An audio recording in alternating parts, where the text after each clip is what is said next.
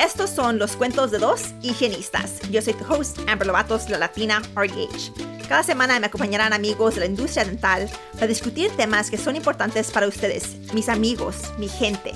Este programa es para ayudarnos a aprender de nuestros colegas latinos y hispanos. Este podcast cuenta con el apoyo de patrocinadores, así que escucha este anuncio y únase a nosotros mientras les contamos un cuento de dos higienistas.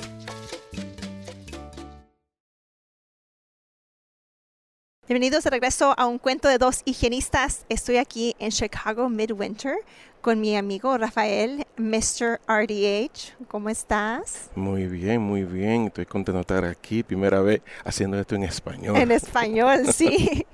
With our native language, nuestra, ¿cómo se dice? Con nuestra lengua, nativa. sí. más o menos, ahí vamos. Este, I'm so excited to talk to you. De, yeah, de aprender de tu, de tu journey, tu carrera, de todas las cosas. Son muchas cosas durante los años que han pasado. Yo soy, tengo, soy ingenista ya por 31 años. So, en aquel tiempo creo que no. Rafael, tengo 34 años. no me digas que tú no estabas nacida. oh my, no, no, tú estabas nacida. nacida? Estabas nacida, tenía tres años. Tres años, sí. Sí, me quedé en el 90. ¿En qué año naciste? Yo nací en el 87. 87, sí. Soy en el 90 en Nueva York ahí fue que hice el programa de Dental Hygiene y empecé en ese momento, éramos 56 estudiantes que empezamos y al final de la graduación terminamos 10. Y entre ellos habían dos varones, eh, un muchacho que se llama Mohamed y, yo. ¿Y los dos se graduaron? Nos graduamos, éramos cinco al principio ah, y entonces terminamos con dos, pero 10 en total nos graduamos de ese programa.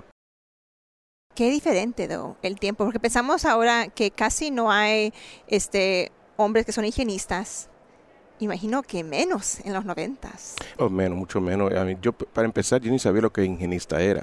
Yo simplemente me pregunto cómo llegué a, ser higienista, por qué lo hice. Y realmente yo digo que la profesión me escogió a mí, porque yo ni sabía lo que era un, higienista para nada. Yo eh, empecé a coger eh, clases de liberal arts y, entonces, en ese semestre, yo caminé al Allied Building, donde estaba Nursing, Radiology, Dental Hygiene, y entré directamente al clinic, a donde eh, vi estas sillas y dije, ¿pero qué será esto exactamente? Y como me, me atrajo en la forma de que hablé con la directora de, del programa y ella me explicó lo que era y me dijo, yo le dije a ella, me, me gusta lo que estoy oyendo, eh, quisiera ser parte del programa. Y dijo, bueno, dame tu transcript y yo le dije, bueno, yo no tengo, mi primer semestre, no tengo grados ni nada. So, ella me dijo, bueno, tráeme entonces tu transcript de high school. Y dije, está bien. Y entonces al otro día se lo llevé y ella me dijo, ok, está, el próximo semestre está dentro del programa. Wow. Y, y no, no, no era lo normal porque tenían mucha gente que estaba en el programa, era, tenía que cogerse hacer prerequisites antes del programa y poder si, si a poder entrar al programa. A mí me entraron y tuve que coger todo junto al mismo tiempo cuando estaba ahí. ¿Y por qué hicieron una excepción por ti? No sé. Yo digo Dios. Digo que Dios porque este, esta profesión ha sido increíble. Eh, algo eh, fue duro, sí, durante el programa todos saben que coger a ser ingenista es un programa muy fuerte, intenso, las horas y realmente uno tiene que dejar a trabajo y todo porque no hay tiempo para eso y fue fuerte, pero gracias a Dios sí pude coger algo que, que amo. ¿Y antes de ti tenías familia que habían ido al colegio, que se habían graduado? No, realmente fui la primera generación de mi familia que se llegó a graduar en la universidad y gracias a también mis dos hermanos también se graduaron, pero de otro ingeniería. Pero igual eso es difícil, no saber el pathway, no saber quién pedirle este consejos, qué hacer, dónde ir, cómo financiar tus estudios. Todo eso es difícil. Todo es difícil. Ese principio fue difícil, pero lo bueno era como era la primera vez de mi familia, mi mamá no eh, tenía la finanza, me pudieron dar beca eh, basado a eso. So, por eso pude hacerlo, gracias a Dios, gratis el programa. Wow, entonces no tienes deuda de la escuela. No. Eso sí Una, es una bendición. Entonces sí era para ti, ¿verdad? Era para mí. y ahora eres, dime tu título. Eh, VP of Hygiene Operations. vicepresidente del de, programa de higiene dental. Dental para Coast Dental. Sí. Para Coast Dental, wow. Yeah. Esa, yeah, algo que realmente. You made it. I made it, y me hace sentir a veces cómo llegué aquí pero yo sé que también, para empezar, yo sé que fue Dios que me ayudó en, un momento, en todo, porque fue unos pasos que, que empecé de trabajar en un hospital en Nueva York am, en, una, en una sesión dental como higienista. Entonces me mudé para Florida varios años después y me di cuenta que hice algo incorrecto Mm. para aquellos que quieren mudarse para Florida y no tienen licencia. Tuve que Oh. coger todo el examen otra vez, el National Exam all over again, porque ya han pasado 10 años. Y tuve que coger todo el examen de nuevo, pero caí con Coast Dental, a donde empecé a, um, a coger mi, mi forma de ser y, y fui entrenado y empecé a entrenar a otro higienista y de ahí me sacaron de la silla para poder seguir entrenando a otros higienistas que entraban a la, a la compañía. Ok, entonces tu trabajo es, este, diriges, tienes varias oficinas que tú you supervise, Sí, ¿verdad? Y tienes 120 higi- Wow, oficinas. 120 oficinas. oficinas. Y luego tú tienes higienistas que trabajan para ti, que también Exacto. que en- entrenan también, Exacto. pero tú eres supervisor de todos. Exacto. Eres sí, el mero mero, el patrón. el patrón. El No, jefe. No, pero no me siento así realmente. Yo creo que todos tenemos, eh, somos todos iguales, son todos son todos higienistas y mi- lo que yo hago siempre es atel- tener una eh, una relación con todos los higienistas para que ellos puedan hacer lo que ellos fueron a la escuela a estudiar y puedan ejercerlo y hacerlo mejor para sus pacientes. Ya. Este, ¿y cómo llegaste? I mean, hay que hablar de, de antes de esto, porque tuviste que hacer muchas cosas para llegar a esa posición, ¿verdad? Creo que mucho de eso tiene que ver en, en networking, ¿verdad? Es- es totalmente. Este, pero Sí. cuéntame del, del hospital, ¿qué hacías en el hospital? Bueno, era higienista en el hospital. Yo empecé en el hospital, por cierto, antes de ser higienista, era un dental tech. So yo, la, los pacientes que eran eh, iban a operarse eh, de algo dental oral, era un oral surgery department.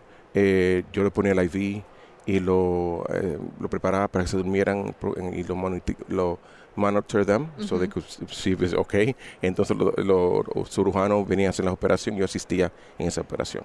Después entonces cuando ya pasé mi examen, entonces pude ser, pasar al, de- al departamento de ser higienista en ese hospital. Entonces, tiene, ¿y por qué iban pacientes allí al hospital para hacer ese tratamiento? Porque en ese hospital era, eh, había general dentistry, había oral surgery, había hygiene, so era un programa que estaba totalmente para dirigido al- a, a lo que es dental, so era un sitio para, para gente de para bajos eh, recursos Ingresos, y entonces venían ahí a hacer ese trabajo. Oh, ok, qué bien. Sí, sí. Y luego de allí, ¿te fuiste? so- ¿Cuánto tiempo tuviste allí en el hospital? Eh, casi 10 años. Ok. Casi, casi 10 años. Bueno, puede decir un poquito menos, porque entonces empecé a trabajar en una oficina privada y ahí trae muchos más años después, pero más o menos de 5 a 10 años, no me recuerdo el tiempo, son 30 y pico. no me recuerdo ahora. Es difícil, sí. Y luego de allí, De ahí entonces vine para la Florida. la Florida. Ahí fue que me sorprendí con lo que tenía que coger el examen. Duré varios, como un año o dos, porque estaba estudiando otra vez de nuevo todo. No quería hacerlo, estaba Ya. eh, pensando no hacerlo. Mi esposa me empujó, hazlo, hazlo, hazlo. Y ella me empujó hasta el momento que fui y lo llegué a hacer. ¿Y qué hiciste en, en ese tiempo? En ese tiempo me cogió, fui, voy a decir algo chistoso, Sí. desde de la boca a los pies. Un podiatra, podiatra me cogió como su asistente porque él sabía que yo ponía suero. eh, Oh, ok. y me cogió porque hacía las operaciones de los pies en esa Oh. oficina, entonces yo eh, lo asistía en esa forma, so, de la boca a los pies. Duré un tiempito trabajando, fue tremenda experiencia, me encantó, Ya. pero lo mío era hacer higienista. Y luego empezaste una organización llamado Mr. RDH. Cuéntanos qué es Mr. RDH. Mr. RDH, eh, realmente yo empecé a empezar y ver que en la- en- en- no había nada eh, concreto con, para hombres, algo que fuera como, por ejemplo, ustedes sabemos que para la enfermería, nursing, ellos hay un totalmente una asociación completa para male nurses. Y que eh, viendo que en otra profesión como higienista no teníamos algo así que diera fuerza, support, eh, support towards um, uplifting, empowering men y vi que no había esa, esa cosa y oía muchos higienistas varones que decían no no quiero entrar no quiero ser higienista porque sé que no hay trabajo para ellos no hay trabajo no, no lo coge no nadie lo coge porque eres varón o porque ah, otras cosas pero pude ver que mm, me puse a pensar, y eso fue porque yo fui a Career Fusion, ahí me, ayudaron a mí, que fue un, sitio que, que en la Florida, donde nos juntábamos otros, eh, otra gente profesionales dentales, y empezaron a dar diferentes ideas, qué, qué tú esperas hacer en tu futuro, qué quieres hacer para ayudar. Y yo en ese momento empecé y, de- y dije, "Ay, tengo un problema ahora mismo, porque la profesión de higienista es increíble, pero hay poco hombre en ella.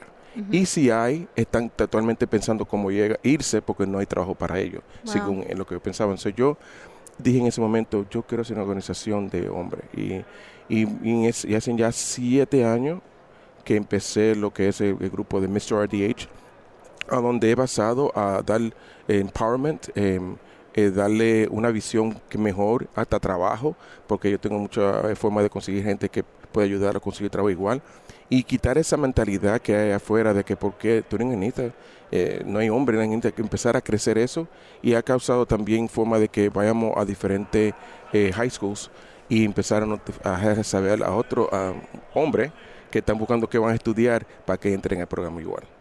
Qué bien. Sí, sí. Qué bonito. I mean, claro, algo que se necesita.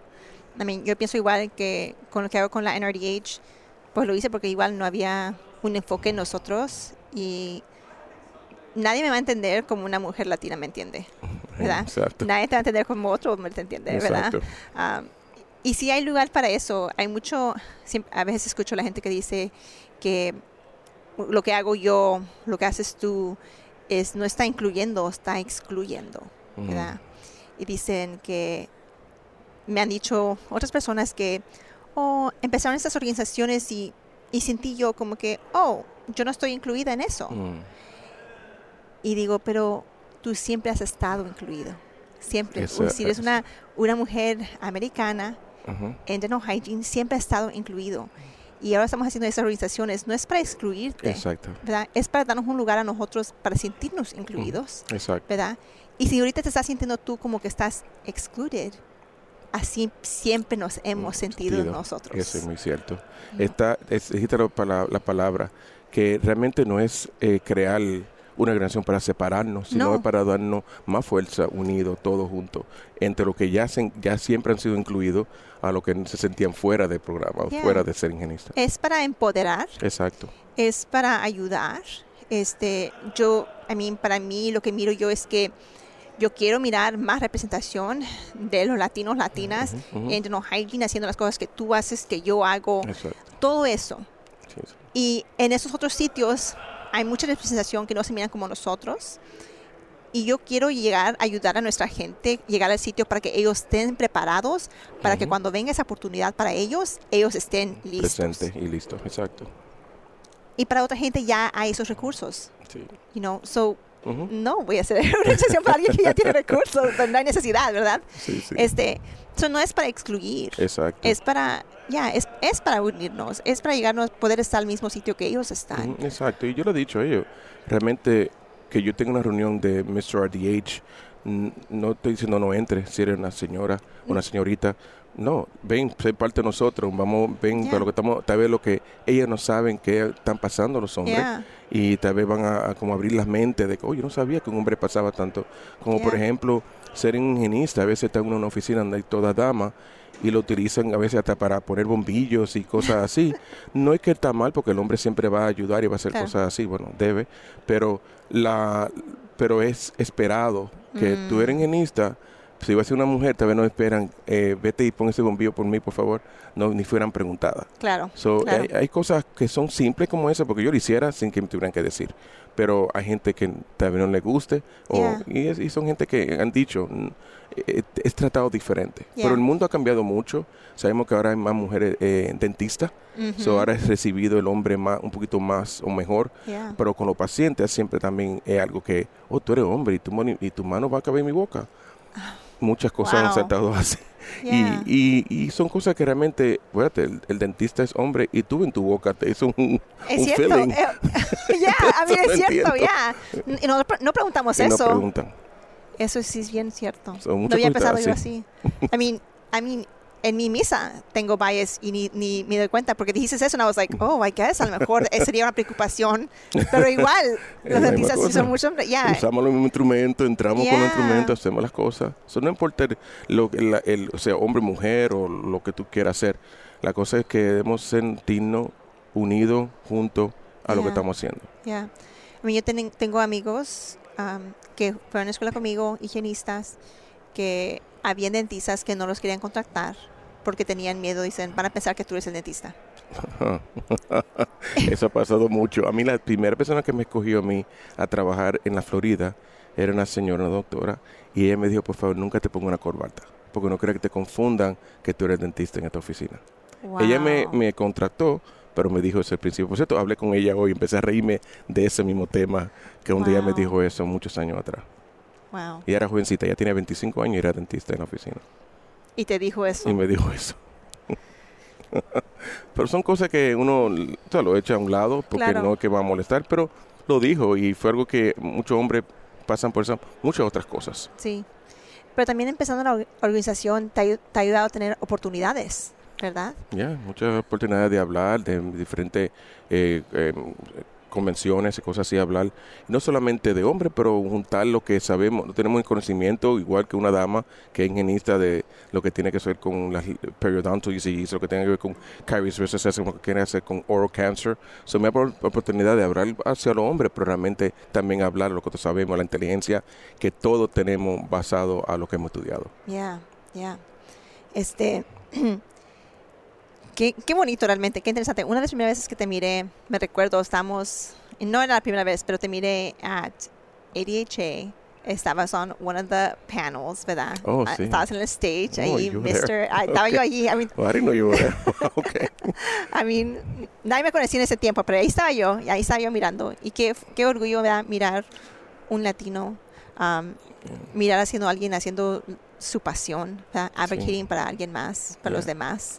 Um, Yeah. ya, qué bonito. Eso fue tremendo, fue una tremenda experiencia para mí que, que me tuvo, eh, Orby tuvo parte de, de ayudarme a esa, porque me ha ayudado mucho a poder hacer cosas así, que poder hablar al público. Eso para mí, estoy agradecido. Ya, ¿Y tú cómo entraste en una compañía como Crest Roby? Bueno, eh, te digo que... Ok, tú dime tu historia y yo te digo la mía. de- realmente ellos, ellos me, me llamaron, yo conocí a Dana Moon, ella trabaja para ellos, para Crest Orby, um, muchos años atrás, fue through uh, Crest Or- of, eh, Career Fusion. Okay. Y la conocí ¿Qué es Career Fusion? Career Fusion era una, era, ya no existe, pero era algo que era bien exclusivo. em, si uno tiene que pagar bastante dinero para ir, Wow. pero eran ya higienistas que estaban buscando, no quis salir de la silla, pero buscar hacer cosas más, eh, como escribir, eh, poder y hacer, speaking o poder hacer consulting, am, muchas otras cosas. Entonces ahí uno iba y ellos ayudaban a uno cómo enseñarle los pasos que tenía que hacer para poder buscar la, área que es que tú podías hacer. Si era escribir, te iban a empezar a motivar y eh, darte idea y, y yo llegué, empecé a escribir desde ahí. Yo he hecho como más de siete, ocho eh, articles desde ese momento ahí Wow. con ellos. Después he hecho mucho más después, pero eh, eh, ellos me ayudaron a empujarme a cosas que yo ni sabía que podía hacer. Y ahí empezó lo de Mr. RDH, ahí empezó conocer los networking pieces, que yo conocí mucha gente. Ellos también me ayudaron y poder como Jackie, eh, ella Ujú. fue increíble. y- Jackie Sanders, Sanders, de eh, RDH Magazine. yeah, Yeah. yes, am- amazing. Ahí la conocía yo a ella. Y ahí empezamos los dos a crecer. Y mirando hasta ella ahora. Yeah. So, ha sido cosa que ese, esa área o ese grupo nos ayudó bastante a poder lan- a, a lanzarnos a hacer cosas que ni pensábamos hacer. Este, so, Crest Roby, ¿cómo te contactó? So, por esa, Por Dana Moon. Ella me ayudó, ella empezó a decir, vamos, me gusta tu idea de Mr. RDH, eh, vamos a ver qué podemos hacer con eso, qué podemos empezar a hacer. Entonces empezamos con simples llamadas. eh, ella usaba su método por Crystal B, poder eh, usarlo a lo que es social media, empezar a mandar información a hombres en Estados Unidos y hombres que eran, estaban puestos en la lista y empezamos para ver si querían hacer llamadas por teléfono. Como un Teams call y nos juntábamos todos por, en eso, gente de California, de Hawaii, de Canadá, hombres que son ingenistas, y empezábamos a hablar eh, temas basados a los hombres, como ingenistas, lo que están pasando, y cosas para no solamente llorar en la llamada, pero sino cómo poder eh, sobrepasar esas cosas. claro, claro. Ya. Y voy a decir que Crest es muy bueno, I mean, claro, son pasos del podcast, pero son muy buenos para diversity and inclusion. Ya, totalmente. Para eso, like, ellos ahí están. Ya. Este, hay muchas compañías que no entienden lo que hacemos, Yeah. ¿verdad? Y ellos cada vez que hay algo en diversity, like, sí, hay, hay que hacerlos. Ellos tienen programas específicamente, like, focused on that, to do initiatives así. Así, sí. Um, y a mí son sponsors de este podcast antes y cuando antes nomás era una idea no teníamos seguidores no era ya y eso dice mucho de una compañía porque Totalmente. muchas compañías quieren saber qué son los números, qué has, qué has hecho, what is your reach, qué sí, es sí. el return of investment para ellos. Y yo no tenía yo nada. Like, Yeah. tengo una idea. Así fue know. conmigo, una idea. Y, y me, me pusieron en, en commercials, eh, me han puesto a, a hablar en diferentes áreas. Yo, yo he hablado más de, más de 20 estados, ha ido por- Wow. eh, pagado por ellos.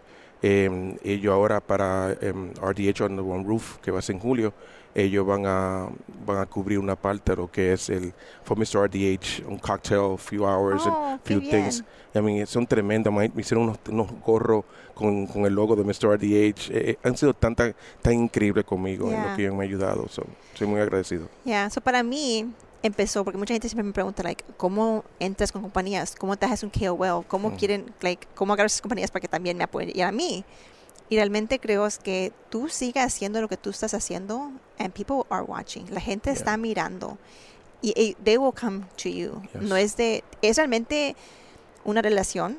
Relación. Es, es. tienes que estar, es like dating. Yeah. Tienes que andar haciendo, vea, like, courting them. Yeah. Haci- primero, es la, primero es la amistad. Yo empecé Exacto. haciendo esto en, um, pues, de educator en 2017.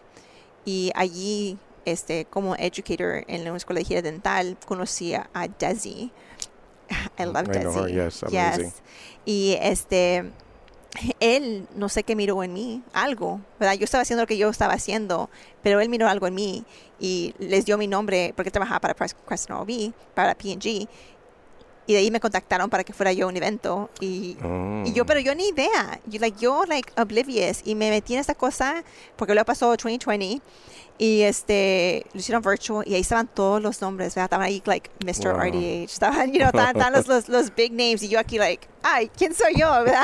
Para estar aquí. Y realmente fue, ya, fue de networking, de hacer, I Sí. mean, so, creo que lo que es, uno debe de hacer, si quieren hacer cosas así, just start doing your thing Yeah, that's it. y en tiempo va a venir las cosas. Exactamente. You know, es de tienes que network, venir a eventos como aquí, como Chicago Midwinter, ¿verdad? Ujú. Este, y a veces eso causa, pues, dinero, nos cuesta, Seguro, ¿verdad? Um, Bastante. no estoy ya no estoy haciendo yo nada aquí, pero haciendo, recording mi podcast, hablando con la gente y haciendo relaciones Ujú.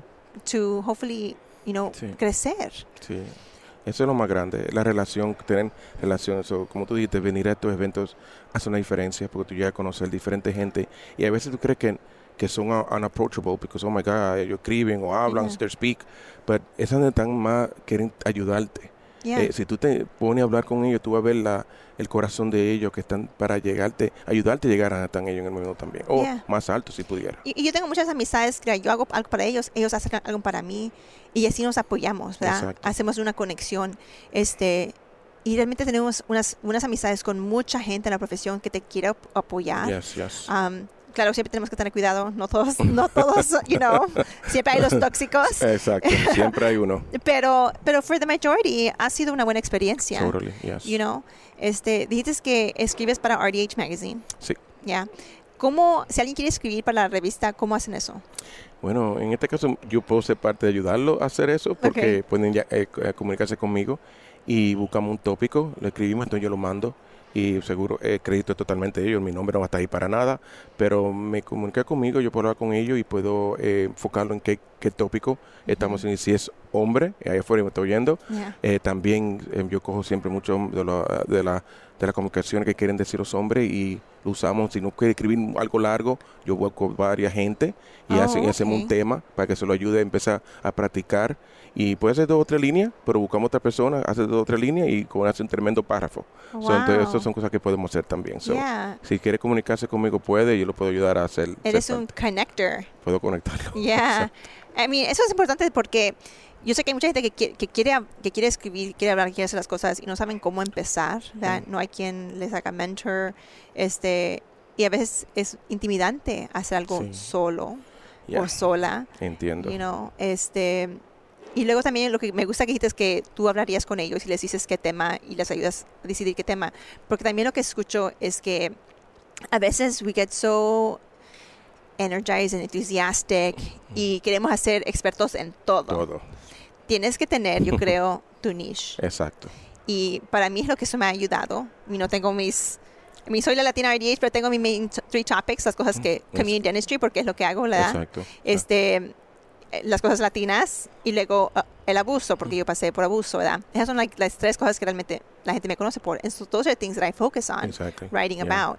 Este, porque lo que escucho también en la industria es que hay gente que quiere escribir de todo. de todo O sea, y no es, no es bueno porque realmente no eres no tienes la experiencia de todo o, o sabe un poquito de todo y eso no es bueno tienes que co- concentrarte en, en una área y en esa área hacerte eh, El eh, experto. experto en Sí. eso exacto que tenga todos los detalles y tú vas a poder entonces de ahí poder elaborar y, y en la primera eh, article no tiene que tirar toda la información sino Yeah. da un tirito de algo y después entonces vuelve y tira otro y lo va uniendo que se hace tremendo mensaje al final Ya, y este y hace, hacen el experto en eso y luego la gente va a venir a ti. Ujú. Mi amiga este estuvo en el podcast este no sé, no sé, hace un mes y este hablando de trabajando en una, una cárcel y ahora people are contacting her diciéndoles, hey, yo escuché, so, Wow. gracias California que está, que está escuchando, que le contactó a Maxine y le dijo que quieren que haga un course para ellos. Wow, you know, la- las oportunidades, ¿verdad? Y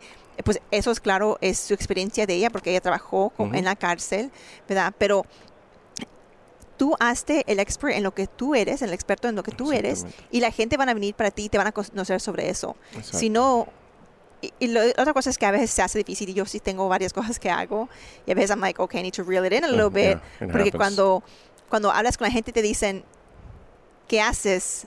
You need to have your elevator pitch, ¿verdad? Yeah, you Los, do. like, rapidito. ¿qué es, lo, ¿qué es lo que haces? Y ahora por eso digo yo, pues soy la latina RDH, like, y cada quien, y a veces hay otras ámbares y dicen, oh, pero tú eres la latina, like, yeah, dime, yo soy la latina. Este, y so ahora la gente me conoce sobre, sobre eso Ujú, ujú.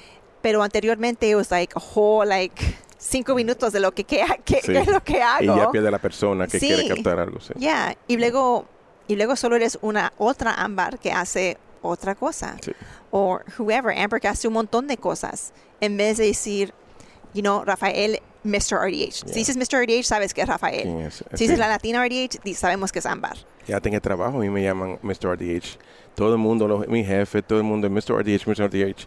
Y eso fue algo por como ellos saben lo que yo estaba haciendo, todo el mundo empezó a hacer así. Yeah. Ya no soy Rafael. No, I mean, y so, ya, es importante de eh, inicialmente concentrarte en algo que sea, que te tengas pasión, es Sí. la otra cosa, porque si no estás apasionado del, del tema, Exacto. no te va a interesar, Ujú. you're not going to work as hard for it. All. Y para mí, no sé cómo haces tú las cosas, pero para mí te- me gusta decir las historias, ¿verdad? Me gusta de contar de, de mi vida, cuando hablo de las cosas latinas, pues tengo muchas historias porque soy latina. Exacto, sí. Pero si estoy hablando de un tema que no tengo experiencia en, no tengo de qué hablar. Sí, la de- pasión no va a salir. la pasión no sale, Yeah. este, y tampoco no sé qué, qué errores puede hacer la gente porque no los he hecho yo. Exacto. Porque parte de crecer, parte de ser experto es hacer errores. Exacto. Es to make mistakes. Así que uno crece. Ya, así uno Yeah. crece. Pero si tú no tienes ex- esa experiencia, no es igual. No, para No. nada. Por eso yo siempre digo, eh, basado en lo que está diciendo, que yo conozco eh, ingenieristas en la farándula que han- se han hecho ingenieristas por un año y después entonces se salen a hacer, entrenar o se salen a, a hablar de algo que realmente han tenido experiencia por un solo año. Eso es que uno tiene mucho conocimiento, no quiero tumbar eso, pero a veces coge tiempo y el tiempo es que ayuda a crecer y a ser uno más fuerte para hacer mejor trabajo después. Entonces, no simplemente, oh, ya como creo que contigo dije el otro día, que es como eh, eh, buscar para casarse, pero pensando de una vez que, ok, si no trabajo me voy a divorciar. So, esto es una profesión que, que todos hemos entrado y estamos en ella ya. So, la, la meta de todo debe ser ayudar a crecerla, hacerla fuerte y, y eh, crear el empowerment and value for it. Because Yeah. that's what's going to take you to be better and better as a group, as an organization. Ya, porque no queremos entrar a una profesión y decir, voy a entrar solo para tener la licencia, pero no voy a, no, no voy a ser higienista. Para nada. I mean, sí, necesitamos higienistas clínicas. Sí. Si no, ¿quién va a servir a la gente? Exacto. You know, la gente me pregunta, a mí tengo un mes que dejé mi trabajo y me preguntan, ok, ¿vas a regresar a no hygiene? I'm like, yo nunca voy, he dejado de no hygiene clínico, Ujú. nunca voy a dejar clínico. Exacto. A lo mejor no lo hago, no lo hago full time, pero nunca lo voy a dejar Ujú. porque y, y he dicho esto varias veces que yo no quiero escuchar de higienistas que son oradoras que no practican clínicamente el 2020. Si Sí. no, practicaron en 2020, no entiendes no lo sé. que- cómo cambió la situación. ¿Qué You know, cambió? oh my yeah. God, ¿cómo cambió? Y en, y en theory es diferente que en práctica. Sí. Es diferente. Este, igual por eso cuando están buscando educadores de higiene dental, muchas veces necesitas tener cinco años de experiencia to be an educator. Yeah, yeah. ¿Por qué? Porque no has- te tomas cinco años de experiencia, de practicar, de, Sí. de, de hacer errores, Sí. you know. Y, y, y te veo hasta la misma hablando de, de- Sí. de- del tiempo, porque un higienista cuando se gradúa, hemos tenido en la universidad, en Dental Hygiene School, eh, dos, tres, cuatro, cinco horas para terminar un, un, un profi, simple profi. A cuando no entra a la vida real o al mundo real, un profi sabe que no, eh, el paciente viene por 40, 50, una hora. So, hasta eso uno se mejora con los años de Yeah. cómo poder hacer el trabajo en poco. El mismo trabajo eh, cuando viene con la calidad, pero en menos tiempo. Yeah, I mean, y tú imagino que después de 30 años sigues aprendiendo cosas, right? Every day, Yeah. every day. Y quiero aprender más, no quiero quedarme eh, stagnant, no Yeah. quiero quedarme atrás porque eso eh, pone a uno flojo, pone a uno que Yeah. no tiene detalle, no puede tener una conversación con alguien porque no tiene los, los detalles eh, de ahora. Yeah. Eh, yeah, igual. Y, y por eso digo, like, si no estuviste de 2020, no entiendes. No entiendo. No entiendes. Es muy fácil decir que tengo que hacer todas estas cosas. Ujú. Pero si tú nunca has hecho esas cosas, no sabes qué tan difícil es tener, Ujú. like, layers y layers Yeah. de PPE. Ajá. Y luego estar en un calorón. I Y mean, sudando y sudando, yeah. Tú no, no you know, Ah. está difícil. Sí, no me sí. digas que estás cansada, sino es lo que es, you know. Sí. Y, y también the uncertainty que pasó en ese tiempo. Ujú. No lo que no sabíamos, ¿verdad? Yeah. Yo era director en ese tiempo y no había ni productos para comprar. O qué, qué Sí. pueden, how do we stay safe? No, no Yeah. sabíamos, ¿verdad? ¿Y qué vamos a Ah, hacer? Ya, e- eso era tiempo muy diferente. Es eso, yo realmente creo que siempre tenemos que tener. I love dental hygiene. I like- do too. I, Passionate. ya, yo igual, me encanta esta carrera, yo sé que es difícil, pero si es difícil, si estás sufriendo, encuentra algo en la carrera que te haga una pasión, you know, a lo mejor es cambiando la clase de, la clase de oficina donde estás, you know, a lo mejor Es- it's your employer, you know, exacto. este, Y eso Yeah. pasa muchas veces en esa parte de que uno empieza a decir, no me gusta, ya mi profesión no me gusta, pero realmente a veces es la donde está, en la área que está, en la oficina Yeah. que está.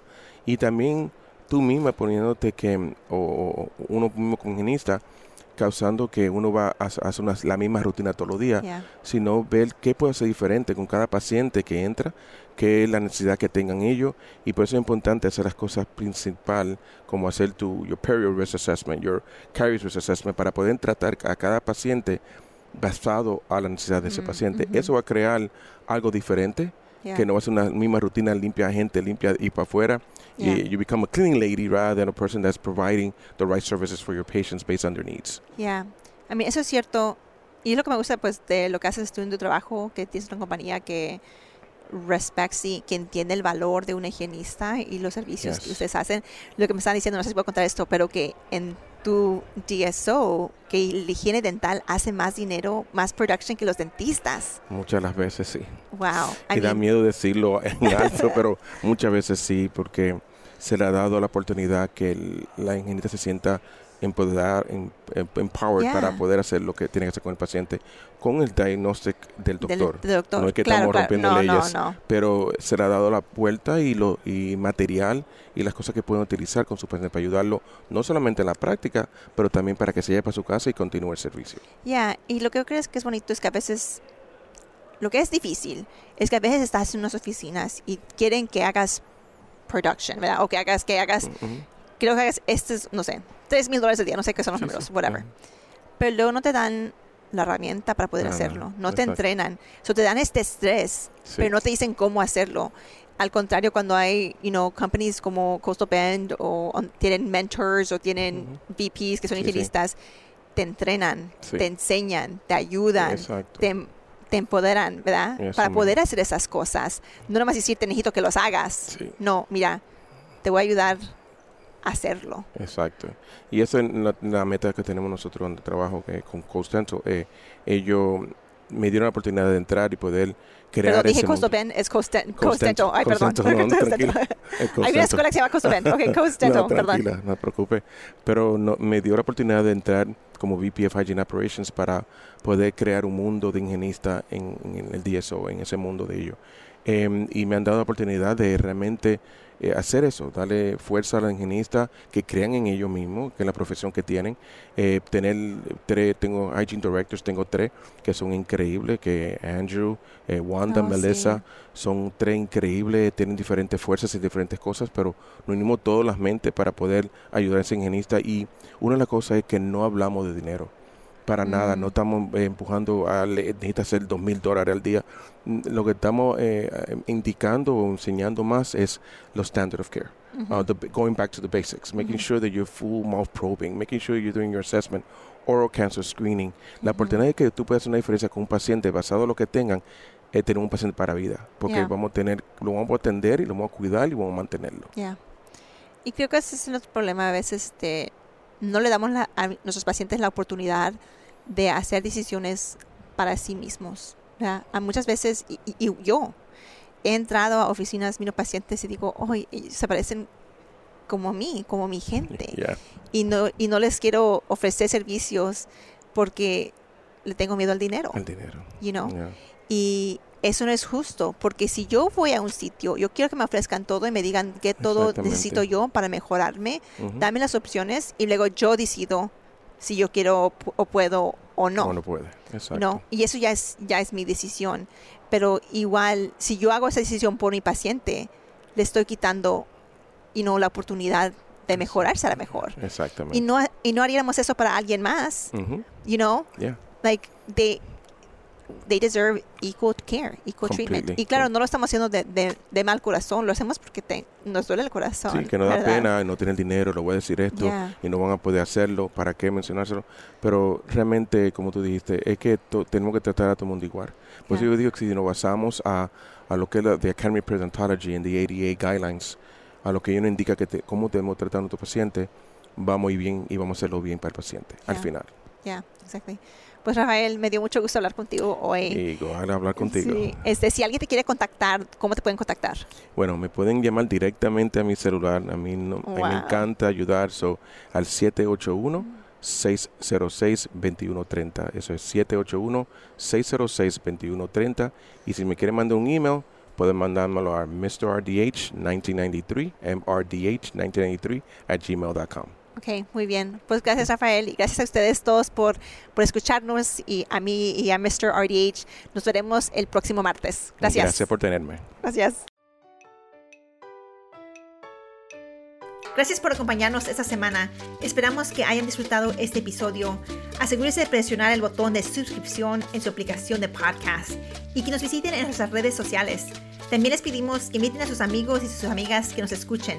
Realmente les agradecemos el apoyo que nos han dado la comunidad latina y hispana y nos vemos la próxima semana.